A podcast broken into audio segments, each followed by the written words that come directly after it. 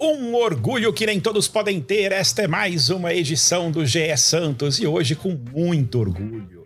Um orgulho imenso de ser Santista pela vitória contra o São Bernardo 2 a 1 pela, pela oportunidade de ver 50 mil torcedores, 50 mil 132, me desculpem se eu errei o número aí, se é 123 ou 132, me perdoe, mas aqui foram 150 mil 132 torcedores, o melhor público do Paulistão desse ano até agora. Santos 2 a 1 no São Bernardo, uma festa da torcida do Santos que mora em São Paulo, que mora no ABC, que mora ali perto, na, na grande São Paulo como um todo é, mostrando que, que, enfim, o Santos tem uma torcida gigante, que pode se aproveitar desse fato para jogar mais vezes em São Paulo, que é um pedido de sempre da torcida.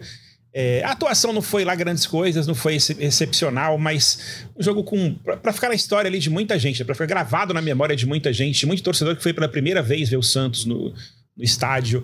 Tenho amigos meus aí que moram em São Paulo que foram levar seus filhos pela primeira vez, todo mundo emocionadíssimo. É, Para os torcedores mais velhos que viram Serginho Chulapa depois de 40 anos daquele gol histórico, e Mano Brown que esteve lá e que depois daqui a pouco a Isabel vai contar que a Isabel foi tietada pelo Mano Brown no Morumbi. Enfim, uma, uma, uma manhã histórica para o Santos, 2 a 1 E a gente começa com você, Isabel Nascimento, que estava ali do lado do, do, do gramado assistindo ao jogo. Como foi a vibe de Santos 2 São Bernardo 1 com 50 mil Santistas no Morumbi? Bom dia, boa tarde, boa noite. Ou boa tarde só para quem está vendo a gente ao vivo no YouTube agora.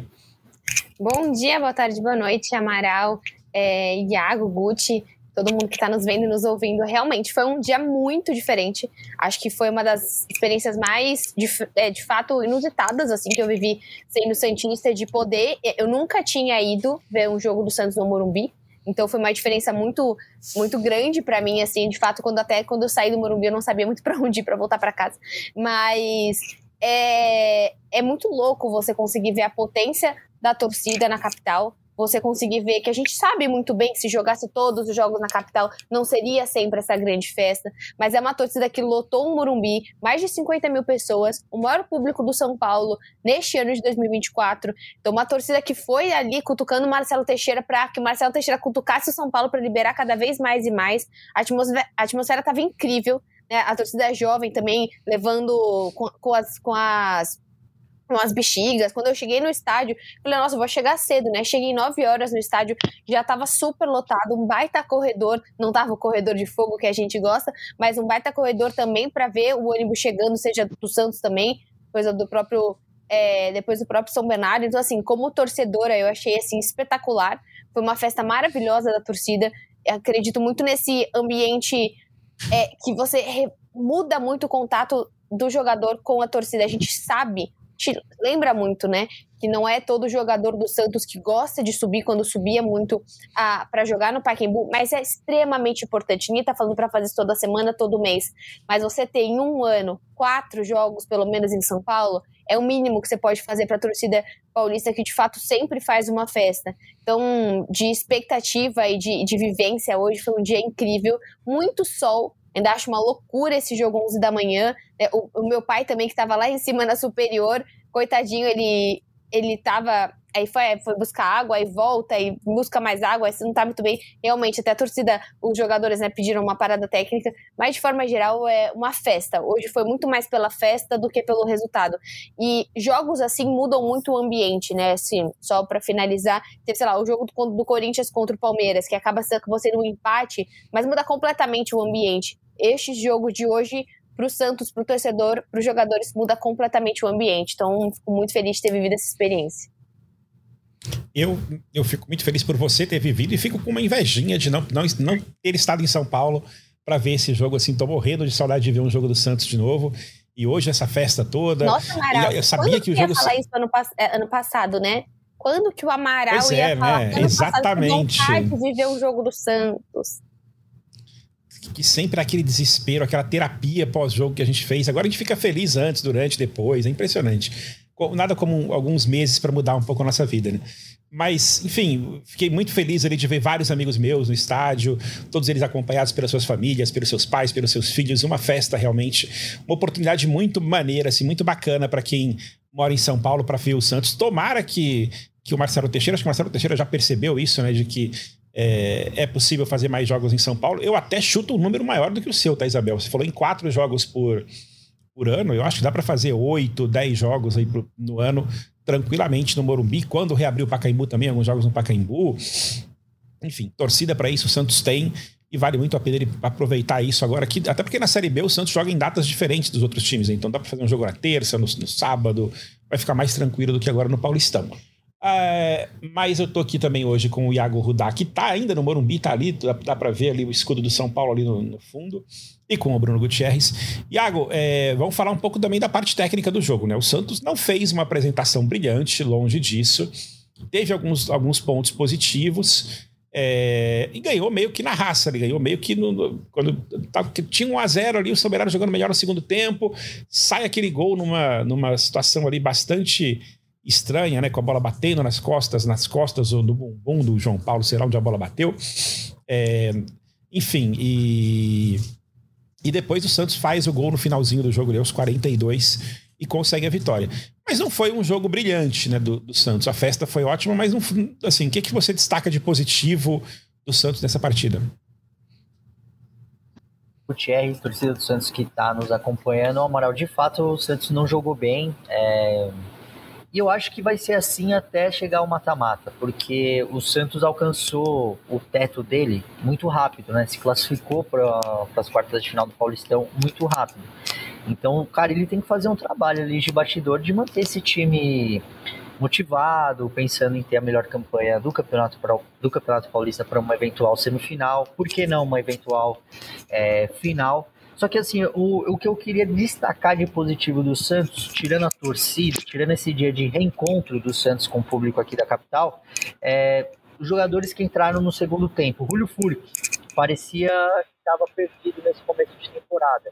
Entrou e entrou muito bem, apesar dele ter mandado uma bola praticamente na arquibancada, mas foi numa jogada que ele criou, fez bons pivôs e criou bons contra-ataques para o Santos. O Patati que ele estava inscrito já no Campeonato Paulista, foi lá para o Sub-20 para aquela viagem para o Catar, entrou e entrou muito bem, participou é, do lance do gol. Tomás Rincon entrando para fazer a linha de três no segundo tempo, é uma alternativa tática que o Santos tem é, com esse jogador que é um jogador importante. Então eu destaco mais essas mexidas do Caribe, da gente ver que o Santos tem um elenco competitivo, da gente ver que o Caribe está montando ali é uma diversidade tática para o Santos ser, ser competitivo do que os jogadores que entraram. Claro, João Schmidt, mais uma vez, muito bem. Joaquim na bola aérea, domina a bola aérea.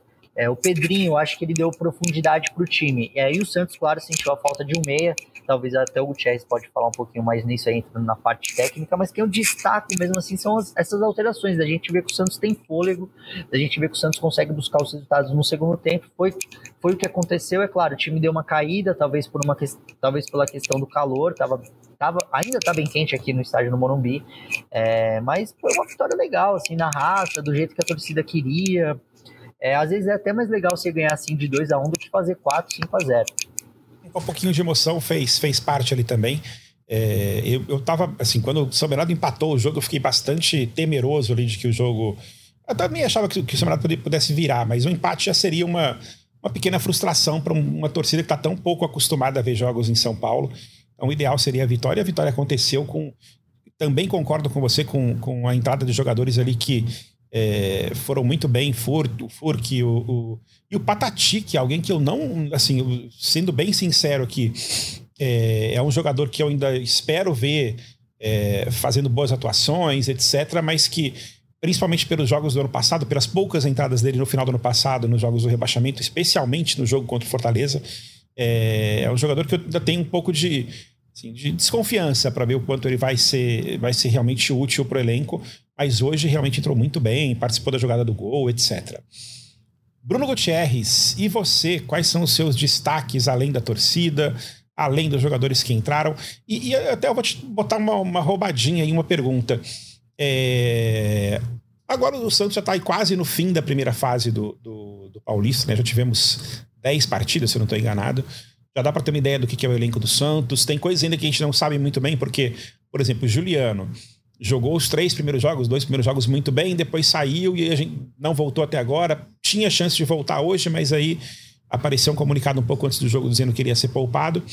É, então a gente não, não sabe mais direito como é que é o Santos com o Juliano e tal, é, mas conhecemos as, alternativas que o, que o Carilli vem usando. É, já dá para dizer que esse time é um time competitivo para se subir para a Série A tranquilamente? Lembrando que o Santos tem dois grandes objetivos no ano, né? O primeiro é chegar pelo menos na semifinal do Paulista, que eu acho que deve conseguir com alguma tranquilidade. Mas o mais importante de todos, obviamente, é voltar para a Série A. Esse elenco tá tranquilo? Você acha que o Santos ainda vai. Tirando o transfer ban que deve sair agora, né? O Santos tem condição de, de, tem condição e precisa buscar mais outros jogadores ou já está com o elenco fechado? Bom dia, boa tarde, boa noite. Paral, Bel, Iago, todo mundo que acompanha a nossa live, quem está acompanhando também nosso podcast aqui do GE, eu acho que tranquilo, Amaral ainda não. O Santos tem uma espinha dorsal bem consistente, é, com, o João Paulo, com a dupla de, de zagueiros, com a dupla de volantes, o ataque ainda com um pouquinho de dúvida né, em saber quem será esse camisa 9. O Morelos parece que vai ganhar uma sequência, mas enfim. Eu acho que o Santos tem uma base muito boa, mas é preciso, sim, pensando no acesso, pensando em ter uma vida mais tranquila é, na sequência até para o Campeonato Brasileiro da Série B, precisa se reforçar. Eu acho que um grande exemplo disso são os jogos diretos né, contra adversários da divisão. O Santos estreou contra o Botafogo de Ribeirão Preto, tudo bem que era uma estreia, o time ainda se conhecendo, mas venceu por 1 a 0 O Santos empatou com o Mirassol em 2 a 2 e o Santos perdeu para o Grêmio Novo Horizontino num péssimo primeiro tempo por 2 a 1 Então o Santos já tem uma amostra também do que pode ser essa Série B, né, que vai enfrentar, assim, foram jogos difíceis, né, jogos mais fáceis contra Ponte Preta e Guarani, mas enfim, já tem ali mais ou menos é, um espelho do que virá, né? E a gente pegando esse jogo hoje, 11 horas da manhã, num calor muito grande, vai ter partidas do Santos na Série B que vão ser com calor como foi hoje, ou até é, maior, né? Se a gente pensar, por exemplo, em jogos em Goiás, jogos na região norte, que a gente sabe que é um calor muito grande. Então, assim, já vai sendo um laboratório. O próprio Marcelo Teixeira, depois da partida, esteve lá na Zona Mista, o Iago conseguiu conversar com ele. E ele fala que o Paulista é um laboratório de excelência né, para fazer testes, mas vai dando uma noção do que o Santos ainda precisa ter no seu elenco né, para se reforçar para essa Série B tem um bom time para começar o campeonato, acho que já dá para ter uma segurança, mas se viessem alguns reforços, né, talvez algum outro jogador de lado de campo, que a gente vê que existe ali uma certa escassez, né, é o Pedrinho que entra e oscila bastante, o Otero, que geralmente faz esse lado direito, mas está sendo deslocado para o meio pela ausência do, de um meia, por não ter o Juliano e por não ter o Casares, o lado esquerdo você tem o Guilherme reinando, mas você não sabe quem é o reserva do Guilherme, né? Já foi testado o Pedrinho naquela função. O Marcelinho tem entrado muito pela direita e também não tem correspondido. Talvez as pontas sejam um, um setor a ser reforçado pelo Santos, até pensando numa Série B, ou até a questão do meio armador mesmo, por conta das ausências do Juliano e do Casares e como o time tem sofrido, né? é, na questão da armação, sem poder contar com nenhum deles, principalmente o Juliano, pelo começo dele né, no Paulista e pelo quanto ele gerou de expectativa pelo seu início no, com a camisa do Santos. É verdade, assim, acho que a gente está bastante ansioso para ver essa volta do Juliano. Provavelmente na, na, semifinal, quer dizer, nas quartas de final, né? Santos ainda tem dois jogos na primeira fase. Depois pega é, Portuguesa ou Ituano, mais provavelmente Portuguesa, aí, pelo, pelo que mostra a tabela, no jogo das quartas de final. É, agora, Isabel. Isabel, você falou um pouco de como é que foi o clima no Morumbi, mas eu queria saber mais assim de como é que foi, como é que foram as reações do, do, da torcida durante o jogo. E queria que você contasse um fato histórico que aconteceu hoje, que Isabel Nascimento foi tietada pelo Mano Brown durante o jogo Você precisa contar isso pra gente, porque realmente, mais uma vez, eu fiquei com inveja de você, porque você foi tietado pelo Mano Brown. Primeiro, torcedores, calma, né? Vamos lá. É, o Mano Brown, vamos, né? Vamos, vamos esclarecer aqui o sensacionalismo do senhor André Amaral. É, depois estava passando, eu vi, avistei Mano Brown, estava ali com o Chulapa. Aí eu fui tirar uma foto com ele bem de longe, porque ele estava em cima, eu estava passando ali mais perto do gramado. E aí eu tirei uma foto com ele, perguntei se podia, né? E tirei uma foto com ele. E ele olhou para mim e falou que me acompanha. Ele falou: Vejo. Eu não entendi, tava meio, meio tipo assim. Ele falou: Ah, eu vejo seus vídeos, hein? Ficou apontando pra mim. Eu, como eu tava com mais duas pessoas do lado, eu falei: Mano, ele não tá falando comigo. E as duas pessoas falaram: Então tem mais duas provas, tá? Duas outras pessoas aí que vocês podem ir atrás é, falar com elas. E ele falou: Não, você, eu acompanho você, eu vejo seus vídeos e tal. E aí fiquei com vergonha, não vou mais gravar vídeos. Mentira. Mas agora realmente tem uma audiência qualificada que eu não sabia que eu tinha.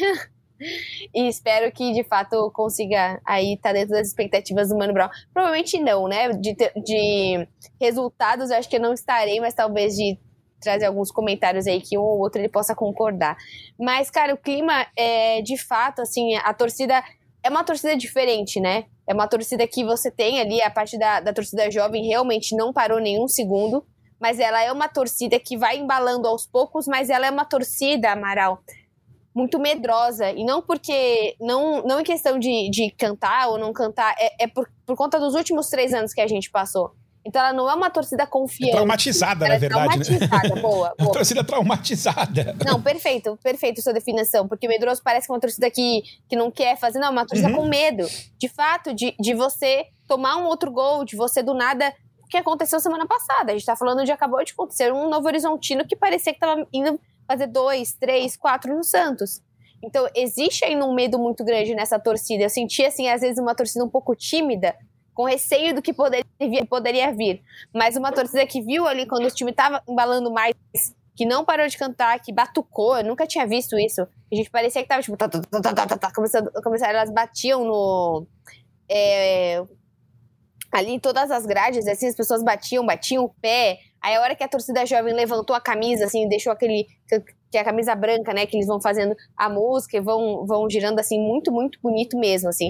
Eu vejo que é uma torcida bem, foi um jogo bem festivo, de assim, 11 anos depois, esse Santos tá no Morumbi, essa torcida tá presente, tem 50 mil pessoas. A logística foi um pouco confusa, né? Que Marcelo Teixeira foi liberando aos não só ele, né? Ele, a Comissão de São Paulo foi liberando aos poucos mas eu acho que assim, não tem como, o que eu falei, não tem como passar ileso pelo dia de hoje. Seja pela marca, né? Eu tô com uma marca gigantesca no braço, uma linha vermelha que é absurda. Mas seja também por, por, por essa emoção que você falou, né? É um torcedor que há muito tempo, por exemplo, quando eu desço para ir para Santos, eu desço com a Anitta, vou no carro, beleza, volto. Mas quando você tá perto da sua cidade, você consegue, né, fazer o seu dia. Eu tenho certeza que várias famílias santistas estão almoçando com as suas famílias agora, passando um domingo diferente. Então isso realmente é, é colocar mesmo o futebol como parte da vida, assim. E Amaral, Muito bom mesmo. Amaral, para completar o que a Bel está falando, eu acho que você também vai saber bem do que eu estou falando. O Santos com o Morumbi, essa relação da torcida, ela é de trauma, né? Porque se a gente pensar o Paulista de 2007, também foi um sufoco com um gol no final do, do Júnior Moraes e aquele sofrimento do Santos até o final para segurar o título. O brasileiro de 2002 vem também nesse sofrimento quando o Corinthians faz 2 a 1 e a torcida também fica com esse trauma de acontecer o que ocorreu no Paulista no ano anterior, de tomar um gol no finalzinho. O próprio uhum. Paulista uhum, de... Do Ricardinho. Exatamente. O próprio Paulista de 84, o gol que o Serginho Chulapa faz, que é o gol solitário que dá o título paulista, e o Serginho ele fica, sei lá, dois minutos comemorando o gol, abraçando todo mundo, correndo pelo gramado. Então a relação do Santos, da torcida do Santos com o Morumbi, é um pouco isso que foi esse jogo contra o São Bernardo hoje também, né? Tá, tá no pacote. Tá no pacote, sim. Mas, é, assim, vários momentos muito emocionantes hoje na transmissão, no, no jogo, né, para quem estava no Morumbi. E, e, um deles, assim, o Serginho Chulapa, né, que a gente falou de 84, do gol, gol solitário do, do Serginho Chulapa. Eu estava até comentando no grupo de Santistas um dia desses que o Serginho Chulapa foi o responsável por eu ter virado Santista. Já contei a história para algumas pessoas, não lembro se eu contei aqui no podcast, mas meu, minha família, né, meu pai falecido já e meu irmão, são corintianos, né? E, e eu, até os 8, 9 anos, eu era São Paulino. E aí, em 83, 82, 83, o, São, o Corinthians ganhou dois títulos em cima do São Paulo. Foi o Corinthians da, da, da democracia corintiana, né? Ganha 82, ganha 83, um gol do Sócrates no finalzinho. E meu pai e meu irmão zoando em cima de mim ali, eu São Paulino. E aí eu fiquei muito puto depois do segundo, da segunda derrota. Falei, cara, não aguento mais perder pro Corinthians. E aí, juntou com o fato de que o São Paulo vendeu o Serginho Chulapa, que era o meu grande ídolo, pro Santos. Eu falei, cara, não dá, eu vou trocar de time vou pro Santos. 84, o que é que acontece? O Santos é campeão com um gol do Serginho Chulapa em cima do Corinthians. Falei, cara, foi a melhor troca que eu fiz na vida, né, cara? Aí depois o Santos ficou 18 anos sem ganhar título e o São Paulo ganhou tudo. Mas enfim, tudo bem, tranquilo. A troca foi ótima, eu fico feliz até hoje, mas assim, o, o fato do assim, ver o Serginho Chulapa lá hoje, a faixa em homenagem a ele, foi, realmente muito emocionante, muito bonito para torcedores que são assim um pouco mais experientes de estádio, como eu, como eu diria assim. Isabel acho que nem viu o Serginho Chulapa jogando. Iago também é novinho, mas eu e o Bruno, que temos um pouquinho mais experientes, a gente viu. É, mas enfim, foi, foi muito bonito ver isso e, tudo no estádio hoje. Amaral, é, uma... Voltando para o jogo, fala. Só, só para finalizar, é, falam muito do Mano Brown, o Mano Brown do lado do Serginho Chulapa. Em 2014, se eu não me engano, o Mano Brown grava uma versão de ponta de lança africano com o Jorge Benjor. E a narração, a, a letra que o Mano Brown coloca na música é a final do Paulista de 1984 narrada, assim, nas uhum. palavras dele, é um bem legal. Se o Santista tiver a oportunidade de pegar essa versão gravada do Jorge Ben com o Mano Brown, dá para descrever certinho que foi a final de 84. É bem bonita mesmo. Uhum. É bem bonita mesmo.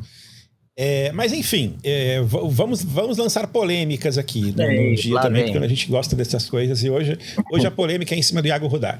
Eu, que eu, faz um tempinho que eu não apresento podcast, eu tô cada vez mais com a bronca do João Paulo. O João Paulo chama gol. E hoje, assim, zero culpa dele, mas pô, é muito azar, né? Pelo amor de Deus, como é que a bola bate na, na, na trave, etc eu até ouvi, vendo grupos de Santistas assim, pô, ele tava mal posicionado, por isso que a bola bateu nas costas dele, assim, eu achei um pouquinho de exagero. Mas assim, o Santos precisa de um goleiro para fazer sombra ao João Paulo, na minha opinião. Ele precisa. Assim, o João Paulo, zero culpa no gol hoje, mas pra, pelo menos para mim. Mas eu continuo nessa, nessa questão. Iago, o que, que você acha disso? Você acha que, primeiro, o João Paulo teve alguma culpa no gol? E você acha que ele precisa de uma sombra, ele, ele tem que ser, ele é o titular absoluto. E, e até uma pergunta para você que estava no Morumbi também: como é a relação da torcida com o João Paulo hoje? Ainda grita nome? E como é que está em relação a isso? Amaral, é, vamos lá. A relação da torcida do Santos com o João Paulo é excelente. Acho que a Bel estava. Aliás, só fazer um parênteses rapidinho aqui. A Bel foi guerreira hoje, hein? Porque a Federação Paulista colocou ela no sol do lado do gramado, coitado. Bel, você foi muito guerreira, tem toda a minha admiração por isso. Mas voltando, é, quando o João Paulo subiu para aquecer ali com o Arzu tal, já teve o nome gritado. Na volta do intervalo, teve o nome gritado novamente. Ao fim do jogo, teve o nome gritado. Então, a relação dos, do, da torcida do Santos e até esse perfil um pouquinho diferente da torcida do Santos que a gente viu, né? Que é esse torcedor da capital, da, da Grande São Paulo, né? É, apoiando bastante o João Paulo é, quanto a isso. Eu acho que sim, ele precisa de uma sombra. A gente não conhece o Gabriel Brazão, se ele jogou no. Jogou não, né? Ele passou pela Inter de Milão, passou pelo, pela Europa, passou pelo Cruzeiro, mas ele tem, salvo engano, aqui 11 jogos na carreira. Então, é, a gente ainda fica na dúvida, ele não está inscrito porque o Santos pagou o transfer ban esses dias. O Marcelo Teixeira falou que é, o Santos ainda não recebeu o documento é, da FIFA. E eu acho que o Santos precisa sim ir atrás de um outro goleiro. Porque não pode o reserva do Santos imediato, é, sem querer menosprezar, ser o, o Brazão e o Diógenes. O Santos precisa de um goleiro mais forte para pressionar o João Paulo. Dito isso, eu acho o João Paulo muito bom goleiro. Não acho que ele falhou. Eu vi também no Twitter o pessoal falando que ele estava adiantado e tudo mais. Só que ele estava, se você for olhar a jogada, o, o São Bernardo estava com a bola dominada na entrada da área e deixam ali o, o Romilson, Romilson, né, Lino, o rapaz que fez o gol, chutar assim, deram espaço para ele bater, a bola bateu na trave e foi uma fatalidade ter encostado nas costas do João Paulo e ter batido no gol. Acho que o João Paulo estava bem posicionado, esperando um chute ali da entrada da área. Se a bola viesse rasteira, ele ia estar tá na jogada. A bola veio alta, É, bateu, foi uma baita finalização e ele deu, deu azar ali, faz parte é, da profissão dele. Eu acho ele muito bom goleiro, só que ele precisa sim de uma sombra maior, porque ele não teve nos últimos anos do Santos, né? É, apesar teve ali o John, que depois ficou em baixa, ano passado o Vladimir, esse ano o Brasão, que a gente ainda não conhece. Eu acho que o Santos tem que ir sim no mercado atrás de um goleiro mais robusto para deixar o João Paulo incomodado. Só complementando o é Iago Amaral. Pode falar, Isabel. Que hoje, basicamente, uhum. a torcida gritou dois nomes, né? Que de fato deu pra ouvir, assim. Tem uma hora que tava pedindo Rincon, mas era mais pedindo o jogador para entrar. Que foi o João Paulo e foi o Pituca. Então, assim, foram os dois nomes que, de fato, ao terminar a partida, que a torcida fez a questão de gritar. Então, eu acho que dá muito para ver o que o Iago trouxe, assim, dessa diferença, né? Eu acho que a torcida, às vezes, que está mais acostumada a ir aos jogos do Santos, em Santos, tem mais essa crítica em cima do João Paulo. E eu, eu, super concordo com o Iago. Até porque, até pegando a questão do Rincon. Cara, quem diria que a gente ia não escalar o Rincon para as partidas e colocar o João? Então, a gente vê muito como, por mais que algumas funções você acha que está 100% consolidada, a torcida do Santos ela é uma torcida volátil nesse sentido de você conseguir rapidamente substituir. Você pode perguntar para várias pessoas, uma ou outra pode ficar em dúvida entre Rincon e João, mas o, o João Schmidt ganhou espaço muito facilmente.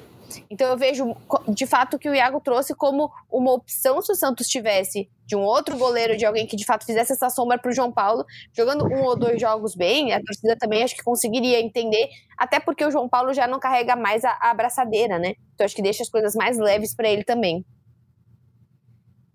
É verdade. É, tem um pessoal comentando aqui na nossa live no YouTube e o João Vitor falando que o Patati entrou bem, que merece mais chances. E tem é, o Casa Cashad, não dá nem para saber o nome do cara aqui, mas levantando uma questão que também é bem polêmica nos grupos de WhatsApp entre a torcida santista, que ele diz: essa nova arena tem que ser na capital. E aí a gente volta a falar daquele assunto de arena, que até porque um jogo em São Paulo desse, com essa torcida toda, traz de novo esse debate.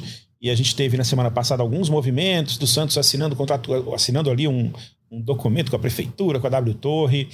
É, vou passar essa para o Iago. Iago, você acha, primeiro assim, você acha que a arena deveria ser em Santos, a arena deveria ser em São Paulo? É uma questão super polêmica, até pela magia da Vila Belmiro, pela história da Vila Belmiro.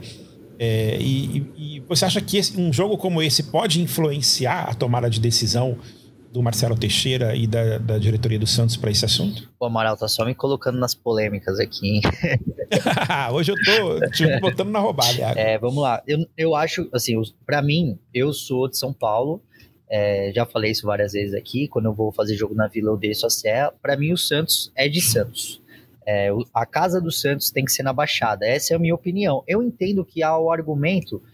É, hoje, por exemplo, a gente teve aqui uma renda de 2 milhões de reais, a renda bruta, né? Vai ter alguns descontos que é com o pagamento dos funcionários, das pessoas que trabalharam na, na sinalização do estádio e tudo mais. É, e na Vila Belmiro, nesse ano a gente tem uma média ali de renda de quase ali de 400 mil reais, que é o que o Santos tem arrecadado. Claro que no clássico contra o Corinthians deu um milhão, mas a média do Santos ali é de 400, 500 mil reais nessa temporada. Com o Rueda era bem mais baixo. É, eu entendo esse argumento, só que assim, o Santos é uma das maiores marcas do futebol brasileiro, uma das maiores marcas do futebol mundial e nunca precisou da capital paulista para ser, ser o que é. É, o Santos é o que é jogando em Santos, jogando na Vila, que é um estádio acanhado, é um estádio pequeno. É, a Vila precisa de uma reforma, ela precisa ser aumentada, ela precisa ser melhorada, ela precisa ser mais tecnológica para quem trabalha. É, só que eu não vejo os, é, o Santos saindo de Santos como algo positivo. Eu acho que seria uma, um problema grande de identidade é, do clube com a sua cidade, com a sua torcida e tudo mais. E é claro, a maior parte da torcida vive aqui em Santos. Inclusive, mais tarde eu vou subir um texto de opinião do GE falando sobre a importância desse reencontro do Santos com a sua torcida aqui na cidade de São Paulo. Mas eu sou da opinião de que o Santos tem que ficar em Santos. E aí, falando sobre W Torre e uma possível nova arena também na Baixada Santista, Recentemente, eu, Bruno Gutierrez e Ana Canhedo, nós entrevistamos o Marcelo, o presidente Marcelo Teixeira lá na Vila. Ele falou que o contrato, que ele estava um pouquinho insatisfeito com a demora do contrato, porque, segundo ele, o Rueda assinou um memorando, um memorando de intenções com vários pontos importantes que não foram debatidos e essa nova diretoria do Santos está revendo ponto por ponto. Hoje, aqui na, no Morumbi, o Marcelo Teixeira atendeu jornalistas, ele falou por quase 10 minutos aqui na Zona Mista, e ele falou que as coisas seguem andando, que o Santos alinhou uma coisa muito importante que era a questão dos naming rights, ou seja, se amanhã for feita uma nova vila e o nome dessa nova vila for vendido por uma empresa, igual aqui, por exemplo, o estádio que até então era do Morumbi, hoje se chama Estádio do Morumbis, é um name rights, é, se isso for vendido, ficaria 50%, por, 50 para o Santos, 50% para a W Torre. No contrato passado, ficaria 10% com o Santos e 90%, com, 90 com a W Torre. Então, eles estão tentando fazer essa estão tentando não, né? O Santos está renegociando diversas, diversos pontos do contrato com a W Torre. Apesar do Marcelo Teixeira ter dito para a gente nessa entrevista que o Santos estuda a possibilidade de uma nova arena da Baixada Santista, o meu feeling é de que isso é muito pouco provável. Eu acho eu tenho a impressão de que o contrato com a W Torre vai sair, que Talvez no ano que vem o Santos consiga arrecadar os 200 milhões lá que estava em contrato com a W Torre para fazer essa nova vila. E na minha opinião, claro, eu sou leigo, deixo até aberto aí para a torcida do Santos que está nos acompanhando na live, para Bel, para o Guti opinar. Para mim, o Santos é de Santos e tem que ter a sua casa na Baixada Santista. Então já vou jogar para Bel. E você, Bel, você fica em qual lado nessa discussão? Depois o Bruno pode opinar em seguida. Olha, Amaral, eu concordo com o Iago. Eu acho que, até porque você visando a baixada, eu acho que se você tivesse uma arena bem feita, que você pudesse explorar shows, que você pudesse explorar eventos, seria muito bom para o Santos também. É, entendo, o, o, o, projeto é muito interessante. Claro que hoje a gente lotou para 50 mil pessoas, mas assim, o São Paulo também tem uma torcida né, muito grande, como o Corinthians todos, e não vão ser todos os jogos que vão ser para esse, esse número de pessoas. Eu acho que o Santos, com uma boa arena de 30 mil pessoas, 30 e poucos mil pessoas, meu, é, torcedores, já seria algo muito bom, porque o Santos consegue bancar, porque não adianta você ter uma arena gigantesca se você não consegue mantê-la lotada. E o Morumbi tem esse problema, né? Assim como o Maracanã, por exemplo. Se você não tem 80% da lotação máxima, você tem uma arena, né, que parece que está muito mais vazia do que está. Então, eu, eu concordo, assim, eu acho que é um Santos que tem a sua. Cara, o Santos, ele consegue ser um dos maiores times, é, de fato, o maior, né, o maior brasileiro do mundo, mesmo longe da capital. Então isso, é, isso é incrível, isso é um feito, é um Santos que de fato tem duas cidades, que outro time que tem duas cidades. Então eu manteria assim com o projeto de Santos algo mais, é, algo realmente pé no chão, estudado, que o Santos consiga ter patrocinadores, que o Santos consiga ter lojas lá dentro, restaurantes lá dentro. Eu acho que seria injusto com as pessoas de Santos. Cara, se anda em Santos, é a melhor coisa do mundo. Eu que nasci sempre sendo a única, ou eu e mais um coleguinha, é, o dentista ali na sala de aula, primeira vez que eu fui para Santos, eu falei, não acredito, minha família mora aqui. Você chega lá, você vai em qualquer lugar, você vê todo mundo com a camisa do Santos, que não era comum para eu ver aqui em São Paulo. Então, eu acredito muito que você manter algo em Santos com qualidade, com segurança, faça mais sentido. E você, Bruno? Olha, Mara, o, o Santos, é, eu vou na linha da Bel e que o Iago falaram. É, a casa do Santos é a cidade de Santos, não tem como fugir disso, que precisa ter uma melhor estrutura. E o próprio presidente do Santos, na entrevista que ele deu ao GE, fala disso, que o projeto prioritário é com a W Torre, na Vila Belmiro, e se tiver, caso não dê certo, precise de uma outra alternativa, que vai ser na Baixada Santista, que não pensa num estádio é, fora da Baixada Santista para o Santos. E o Santos, quando ele sai de Santos para outros lugares, é um evento, né? A gente viu o que aconteceu hoje no Morumbis, né?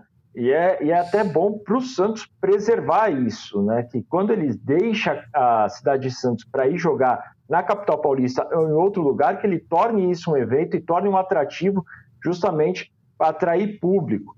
É, já vimos temporadas passadas, se você pegar até no próprio Campeonato Paulista, em que o Santos faz a sua tradicional reforma do gramado da Vila e passa três rodadas jogando em São Paulo, onde o primeiro jogo dá uma lotação máxima, o segundo jogo cai um pouco e um terceiro jogo já começa a causar até prejuízos por conta de aluguel de estádio, de custos dessa operação.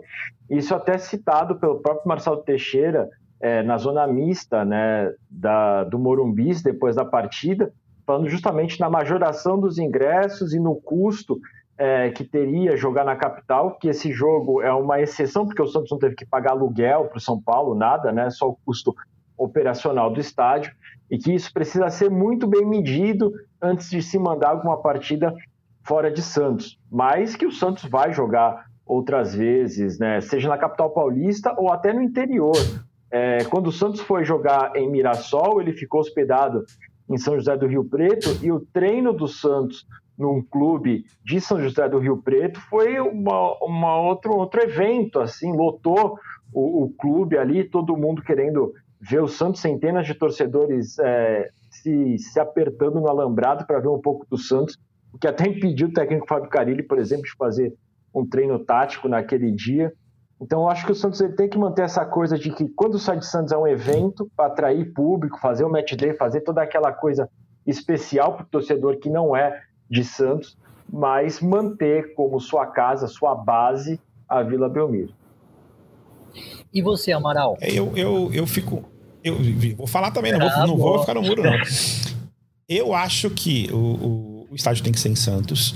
É, também aí nessa casa do que a Abel falou de 30, 35 mil pessoas. É, não sei se exatamente no lugar onde está a vila hoje, se em outro lugar, também não sou um, um cara que acha que obrigatoriamente tem que ser ali.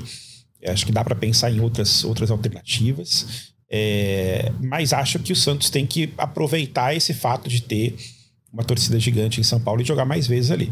Acho que entre 8 e 10 vezes por ano é, o que vocês falaram sobre do, do, da, da, observação do Marcelo Teixeira, da majoração dos preços, etc. A gente teve hoje 50 mil pessoas com uma renda de 2 milhões, então dá para fazer uma conta de padeiro ali de que o ticket médio foi de 40 reais. Pelo desespero que estava a torcida do Santos e pela rapidez com que os ingressos se esgotavam a cada vez que aparecia um lote novo, dá para entender pela lei de oferta e procura que o ingresso poderia ter sido mais caro que o Santos poderia ter colocado o ingresso até mais para cima de valor que a torcida compraria esse, esse, esse barulho. O barulho, não só o barulho, como os ingressos também. Então acho que tem espaço para se jogar em São Paulo entre 8 a 10 vezes por ano. Aí. Imaginando uma temporada normal aí, em que o Santos faça 19 jogos do Brasileiro, mais uns 8 do Paulista 27, mais uns 6 da Copa do Brasil 33 e mais uns 6, uns 10 de competição sul-americana, uns 40 jogos por ano, numa, numa, situação normal, você mandar 10 jogos em São Paulo, um quarto dos jogos é uma situação bastante tranquila e acho que vai, vai ter público para isso. Esse ano são bem menos jogos, né? Vão ser só 25 jogos como mandante, 25, 26 jogos, então talvez um número menor. Mas eu super apoio essa, essa, essa mudança de locais e até os times cariocas, eu que moro aqui no Rio, esse ano se aproveitaram muito bem disso né, no, no, no campeonato estadual quase todos os times jogando várias vezes fora do Rio de Janeiro. Ontem o Vasco jogou em Cariacica. Cariacica com estádio lotadíssimo é, para ver um jogo. Então, assim, o Flamengo jogou em Aracaju, em, é, no Pará, em Amazonas, jogou em 500 lugares. E por outro lado, ontem o Botafogo jogou em casa aqui no Rio de Janeiro, no Engenhão, um jogo do estadual para 1.200 pessoas. Então, assim, tem que se aproveitar esse fato de ter torcidas nacionais, como é o fato do Santos, para jogar não só em São Paulo, mas talvez um, um, jogo em São José do Rio Preto por ano, um jogo em Londrina, que a gente sabe que o Santos tem uma torcida gigante no Paraná também. Tem espaço para o Santos mandar jogos em outros lugares, lugares e, e aproveitar, e, assim, assim, fidelizar uma torcida que está longe de Santos e ganhar dinheiro também, né? Que é importante também ganhar dinheiro e, e conseguir receita. É, voltando para o tema do jogo e para o tema do Paulistão, como um todo ali, o, a vitória hoje foi bem importante porque o Santos chega a 22 pontos, né, e fica ali muito assim, não vou dizer que dá, eu, eu acho que o Santos não pega a primeira colocação geral, assim, por mais que o Palmeiras ainda tenha o clássico contra o São Paulo, também acho que a primeira colocação vai ser do, do Palmeiras. Mas a segunda colocação seria bem importante porque significaria uma, uma, um mando de jogo na semifinal, numa possível semifinal, que vocês têm que ganhar as quartas primeiro, né, obviamente, mas já jogaria em casa uma semifinal é, contra, talvez contra o São Paulo, contra outro time, dependendo do que acontecer no, no nas, nas, próximas rodadas. É, e o próximo jogo é um jogo dificílimo do Santos, né, contra o Bragantino fora de casa. E aí a gente tem algumas questões, eu queria começar com, com Isabel. Primeiro, é, hoje a, a, justificativa, pelo que, eu entendi, pelo que eu li ali, foi de que o Juliano foi poupado para os jogos da, da fase final. Você já colocaria o Juliano para jogar contra o Bragantino, Bel? Ou você seguraria mais um tempinho? Porque, por um lado, é bom poupar o jogador para a semifinal, mas, por outro lado, é importante ele ganhar ritmo de jogo né, para os jogos da, da, da, fase final. Né? Então, Amaral, parece às vezes quando a gente estava jogando muito tempo sem o Marcos Leonardo na seleção, ou sem o Soteudo, que daí você fica tanto tempo sem a pessoa que você idealiza ela como se ela fosse a salvadora e fosse mudar tudo. Eu não tô querendo dizer que o Juliano não vai, mas o Juliano jogou o quê? Dois jogos e 15 minutos. É, a gente também tá falando de um atleta que não está acostumado com o Santos, né, tá se acostumando, se ambientando, pode ter dado muito certo, assim como, sei lá, o próprio Nonato, os últimos jogos dele ano passado foram incríveis.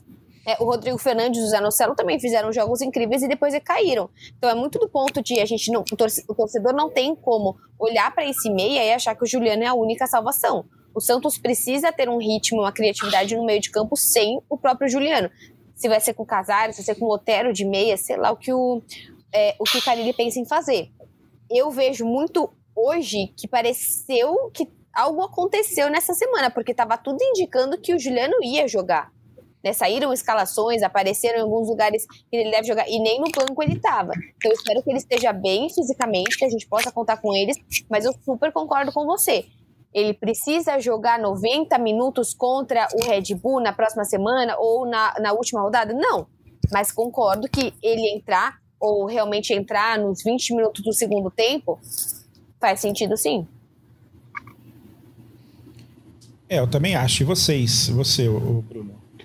Olha, Amaral, eu acho que não dá para você deixar um jogador do Juliano, até pela idade dele, né, sem ritmo de jogo. Você poupar ele de três jogos, uma reta é, de primeira fase antes de chegar nas quartas de final, é até arriscado para depois colocar ele numa fogueira, numas quartas de final e ele voltar a acabar se machucando. Eu vou discordar um pouquinho da Bel, né? Eu, eu entendo o ponto de vista dela mas eu vejo Juliano, até pela carreira dele, é, um pouco à frente quando a gente fala, por exemplo, de bons jogos do Nonato ou do Rodrigo Fernandes. Entendo o ponto dela, mas acho que o, o, Juliano, pela carreira dele, ele já deu uma amostra do que ele pode entregar e com certeza mais do que esses jogadores, né, que tiveram bons momentos com a camisa do Santos. Acredito que quando ele retornar ao time, ele possa é, dar uma sequência do bom início que ele já vinha é, feito ali, principalmente no jogo da Ponte Preta, em que ele deu um dinamismo muito grande para o meio de campo, para o ataque do Santos, e que o Santos tem sentido muito a falta é, dele nesse sentido. Mas concordo que ele não pode ser colocado como a salvação de tudo e uma Juliano dependência de forma alguma. Acredito que o Carilli também tem que buscar opções para quando não tiver o Juliano mas quando ele tiver disponível, ele tem que jogar. Eu acho que não, não tem que poupar ele nessa, nessa hora, pelo menos uns 60 minutos, de alguma forma ele tem que estar em campo. É, e até Juliano Dependência não existe, porque o Santos fez a, a, segunda melhor campanha, quer dizer, a melhor campanha por enquanto brasileira do, do, Paulista, sem ele, né? Ele jogou dois jogos, começou o jogo contra o Palmeiras, se, lesionou. Então a, a campanha praticamente inteira foi sem o Juliano. É, antes de passar a bola para o Iago, tem comentários aqui no chat do YouTube.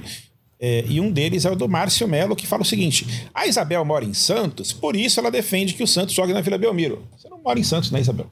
Não, não mora em Santos, não. Eu não defendo não mora em Santos. Não é por isso que ela defende. Eu acho que o estádio pode ser lá, mas eu concordo super com a Amaral. Dá para você trazer esse Santos 8, 10 vezes para cá também, com certeza. Mora em São Paulo. Mas o, mas o Márcio também faz outros comentários aqui. Ele disse que o Santos ganhou mais títulos fora de Santos do que em, do que em Santos. É, e, e, ele falando, ele também comenta aqui a respeito do que a gente falou sobre as contratações. E ele disse que não tem meia no Santos e não tem nem lateral para você contratar. É, os laterais eu não, não, sei se eu concordo tanto, não, porque eu acho que eles estão rendendo bem. Você a não acha, não, esquerda, né? Eu acredito, desculpa. Pois é. Não. Pode falar, Isabel. Ixi. Eu ia só comentar Pode que acho que hoje você não tem um reserva na lateral esquerda. Acho que talvez seja isso que ele esteja falando. Visto que o Jorge tá voltando e que o Kevson se lesionou. Acho que talvez hoje, e o Felipe Jonathan não tenha feito um jogo tão bom hoje, é, uma partida abaixo do Felipe Jonathan, talvez acho que seja esse receio. Até porque o Rainer, ele não é lateral esquerdo, né? Então pensando nesse sentido também. É, não, eu concordo com você, Bel. Acho que o Santos está bem servido de lateral. É, depois de anos, né, de que o Santos sofreu aí na lateral. Rainer tá indo muito bem. Aderlan para mim, ele é um cara muito seguro, ele não, não, não, oferece tanto recurso ofensivo assim quanto o Rainer, mas ele é um cara que ajuda muito o meio de campo, ajuda muito na marcação, deixa o time muito compacto, é um jogador muito experiente. É, o Felipe Jonathan, eu sei que boa parte da torcida do Santos não gosta muito dele, é, mas eu acho que ele é um cara que, para o nível do futebol brasileiro, ele nem deveria estar num time de Série B, ele deveria estar num time de, de Série A. Eu acho ele um bom jogador. E além, lembrando, além do Kevson, o Souza também se machucou. E o Jorge ainda não está muito bem. A gente está esperando aí é, Jorge e Dodô voltarem para o Santos tá bem de, de lateral. E aí, aproveitando o gancho, Amaral, na, além da entrevista com o Marcelo Teixeira que o GE fez, a gente fez uma na última quarta-feira com o Fábio Carini, que ela a gente já soltou duas esquetezinhas no ar, uma dele falando do porquê que ele escala o time com o João Schmidt, não com o Tomás Sincon. O cara ele elogia muito esse começo de temporada do João Schmidt. E a outra que já está no ar também, é o cara ele falando sobre contratações. Ele disse que o Santos vai atrás de pelo menos é, de três a quatro reforços aí em breve. E aí ele deixa muito claro que eles estão se preocupando com os pontas. Ele entende que o Santos precisa ter, ter jogadores mais agudos no seu elenco, é, até porque tem a possibilidade do Otero ficar fora durante um mês pela Copa América e no segundo semestre tem data FIFA em setembro, outubro e novembro. Muito provavelmente o Otero vai, é, o Tomás Sincon também deve ir. Então o Carilli quer um substituto pro Otero. E quanto à meia, o Carilli, apesar da situação ser crítica, ele disse que ele é que o Santos não está no mercado em busca de um meia, que eles confiam no Casares, confiam no Juliano e até no Nonato, que também não tem muito essa característica de armação, ele é um jogador que cumpre mais um papel tático, né? Eu, pessoalmente falando, vejo o Nonato mais como um segundo volante do que como um meia, é, mas o Carilli disse que tá, que confia nesses jogadores e que não está no mercado é, em busca de um meia, embora eu discorde de Fábio Carilli, eu acho que o Santos precisava de alguém sim é, para ficar no banco ali, não para ser o protagonista do Santos, porque o Santos tem dois jogadores muito bons, é, mas numa eventualidade na Série B da gente ter esse cenário é, desenhado novamente, Juliano e Casares fora, o Santos não tem ninguém para armar o meio de campo. Essa, inclusive, foi uma dificuldade hoje aqui com o São Bernardo. O Santos, sem um meia, não consegue ficar com a bola, e aí tem que apostar muito no, na velocidade, nas pontas, e é, é mais fácil marcar dessa forma do que você ter um jogador ali no meio de campo que fica distribuindo, ficar fazendo a bola rodar. É muito mais fácil para o adversário marcar o Santos sem esse meia armador, o que hoje é o Juliano ou o Casares. Boa. É, bom, vamos encerrando já, vamos partindo para o encerramento do programa. A gente já está aí quase a 50 minutos no ar. Hoje foi, foi bom, foi divertido. Santos ganhou, todo mundo empolgado e tal. A gente vai fazer o nosso tradicional palpitão para a próxima rodada que o Santos enfrenta o Red Bull Bragantino fora de casa, um jogo bastante difícil. Eu vou começar hoje pelo Bruno Mesquita e vou colocar uma questão adicional hoje para o Bruno Mesquita responder. Além do palpite, eu quero saber a sua opinião sobre a atuação do Kleber Bambam ontem na luta contra o Acelino Papa Freitas. Mesquita é meu xará. O Mesquita tá na, na equipe aqui de podcast. Bruno Mesquita não, Bruno Gutierrez, é. meu Deus do céu, desculpa. É, sobre o Bambam, eu acho que ele provocou demais o Popó para fazer a promoção da luta e acabou tendo que merecia, né? 36 gloriosos segundos no ringue antes de vir um nocaute técnico e ser amassado pelo campeão baiano, né? É, agora, em relação ao futebol, Amaral, eu acho que vai ser um jogo bem complicado, mas vai ser o Bragantino um time diferente do que o Santos tem enfrentado. Né? O Santos enfrenta muitos times que ficam muito no, no campo de, de, defesa e jogam muito no contra-ataque. Acho que o Bragantino, até para jogar em casa, vai sair mais para o jogo. Deve ser um joguinho um pouco melhor até para o próprio Santos. Mas vou no empate, vou no 1 a 1 entre Bragantino e Santos. Isabel. Nossa, o Bruno pegou pegou o meu resultado. Vou num 0 a 0 Eu acho que vai ser um jogo mais travado mesmo. Aí eu ia, eu ia colocar um 1 a 1 então vou num 0 a 0 Realmente acho que foi um, um jogo complicado. Só dentro da luta, que eu sei que é muito importante que a gente tá falando, eu acho que é legal, assim, essa, essa questão da luta de você realmente ter grandes ídolos brasileiros também relembrados pelas, pelas gerações mais jovens, né? E você pega, às vezes, uma pessoa, né, de 10, às vezes, uma criança, às vezes, que nem, nem sabe quem foi Popó. Então, pelo menos, eu acho que trazer essa mídia também para grandes personalidades brasileiras do esporte é relevante. Mas eu vou em 0 a 0 Iago. Amaral, eu acho que o Santos perde esse jogo. Eu vou de 2 a 1 um pro Bragantino. Por quê? O Bragantino, Iago, embora. Não podemos, Iago. ah, eu, pensei, eu pensei que o meu microfone estava desligado quando você fez isso. Querido, Não, mas eu vou explicar, Bel. Eu vou explicar. O Bragantino tá no grupo mais equilibrado é, desse, dessa primeira fase do Campeonato Paulista e vai, vai chegar precisando da vitória. O Santos tem um jogo só, quer dizer, o Santos tem dois jogos para poupar. E eu acho, embora o Carille tenha negado aqui na coletiva de imprensa, eu acho que o Carille vai rodar o time para essa partida. Ele vai com uma equipe alternativa. E tem outra questão que é, quando uma equipe está na situação em que o Santos está, que é estar tá classificada com muita antecedência, é difícil você manter o mesmo foco. É, esse, inclusive, é um desafio do Carilli. Então eu vejo o Bragantino chegando para essa partida com a necessidade da vitória e o Santos cumprindo tabela. Por isso eu vou na vitória do Bragantino aí na próxima rodada. É, bom, eu vou nessa. Eu também não vou apostar em vitória, não. Tô em, entre o palpite do Bruno Gutierrez e o palpite da Isabel. Acho que jogo uma carinha de empate ali, o Santos jogando fechado e tal. Mas concordo com o Iago de que esse jogo tem muito mais importância para o Red Bull do que para o Santos, porque o Red Bull ainda está ali brigando pela classificação, pelo primeiro lugar do grupo, etc. E o Santos tem, tem o luxo e pela gordurinha que acumulou de, de, de poder, enfim, dar um, se poupar um pouquinho já pensando na fase final do, do Paulista. Então eu fico no 0 a 0 ou no 1 a 1 aí também. Vou ficar nessa dúvida aí.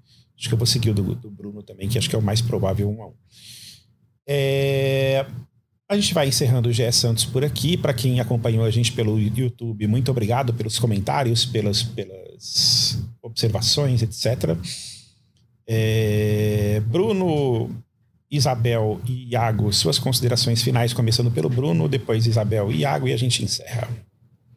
As considerações finais, é, Amaral, acho que fica pela campanha que o Santos tem realizado, né? A cada cada vez mais surpreendendo, né? Porque é um time que vem de um, de um dezembro pavoroso, né? Talvez o pior mês da história do Santos e que tem sido uma reconstrução sólida, pelo menos esses dois primeiros meses e com respostas tanto fora quanto dentro de campo. Um time que pelo menos indica que a temporada tende a ser é, uma temporada mais feliz para o torcedor santista se seguir nessa atuada acredito que o Santos chega bem, não só para a fase final do Paulista, como também para o brasileiro da Série B, se continuar é, nesse início que começou é, da gestão Marcelo Teixeira e do técnico Fábio Cari. Ah, Amaral, um abraço Mano Brown, né? Acho que não tem como a gente agora. É... Vai tirar onda pro resto da vida, Isabel, com isso. Boa, Bel, Mas é, essas são minhas considerações finais. Mas de fato, ver Fábio Costa também estava hoje lá no Morumbi, mas não, não, não, não posso dizer se ele segue ou não, já sabe, já viu alguma coisa que eu já falei na vida, mas de fato é enaltecer hoje que foi uma linda festa, 50 mil pessoas, 2 milhões de renda, maior, é, maior número de torcedores no Morumbi em 2024, não tem como, que é, como falei, é memorável para todo mundo. Próxima, próxima música do Racionais vai começar assim: São Paulo, 25 de fevereiro de 2024, imparcialmente Santista. e agora? Boa. Aliás, cara, que honra que é estar aqui do lado da Bel, parceiraça do Mano Brown. A quinta, a quinta nacional. Cara. O quinto o membro dos Racionais MC, Isabel né? Nascimento. Ele pode ter sido Mas é a gente finge que não foi, sempre. Ah, agora já era, cara. Você virou pra você, relaxa. A gente finge que não foi. Bem, eu queria, assim, dizer que é, depois de dois anos cobrindo o Santos num cenário trágico, foi muito legal para mim como setorista estar tá no Morumbi num clima de final de campeonato, assim, porque embora fosse um jogo de décima rodada do Campeonato Paulista, é, estádio cheio, aquela dificuldade para você entrar. Desde muito cedo, a torcida do Santos já estava ocupando aqui é, o bairro do Morumbi. É, então foi muito legal ver ver esse reencontro do Santos com a sua torcida, o reencontro do Santos com a sua história. Nesse ano, aconteceu hoje contra o São Bernardo, mas a gente vai ver em vários momentos da temporada. Quando o Santos for jogar no Amazonas, vai ser assim. Quando o Santos for jogar no Pará, vai ser assim. É, em jogos importantes na Vila Belmiro, ou no Pacaembu, ou eventualmente aqui no Morumbi, vai ser assim também. É um ano muito legal de cobrir o Santos, de ver esse reencontro do Santos com a sua história depois do rebaixamento para a Série B. E mais um um destaque rapidinho, Amaral. Amanhã cedo vai ao ar a nossa entrevista exclusiva com o técnico Fábio Carilli. E ele fala muito sobre é, esse momento do Santos, é, sobre o quanto que ele quer deixar a imagem dele ligada também ao Santos. O Fábio Carilli, que, como todo mundo sabe, é um cara que tem imagem muito, ainda muito ligada ao Corinthians, mas ele fala sobre esse momento, sobre é, o quão próximo ele está do clube, da cidade, dos ídolos eternos, desse novo momento. Ficou bem legal a entrevista e vai ao ar amanhã no GE. Muito bem, terá o meu clique. Acessem amanhã cedinho GE para quem está assistindo no YouTube, para quem está vendo no, no tá ouvindo no podcast. Nessa segunda-feira de manhã a entrevista estará no ar. Muito obrigado para todo mundo. Obrigado ao Maurício Mota que fez os trabalhos técnicos aqui, vai fazer a edição do programa. Um grande abraço para todo mundo. A gente volta na semana que vem, depois de Santos e Bragantino. Até mais.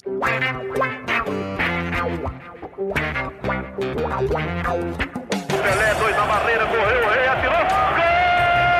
O cara marcação, lá, sambou pra cá, botou na frente a pênalti. Olha o Santos chegando a chance de mais um gol. Gol! Neymar pode bater de primeira.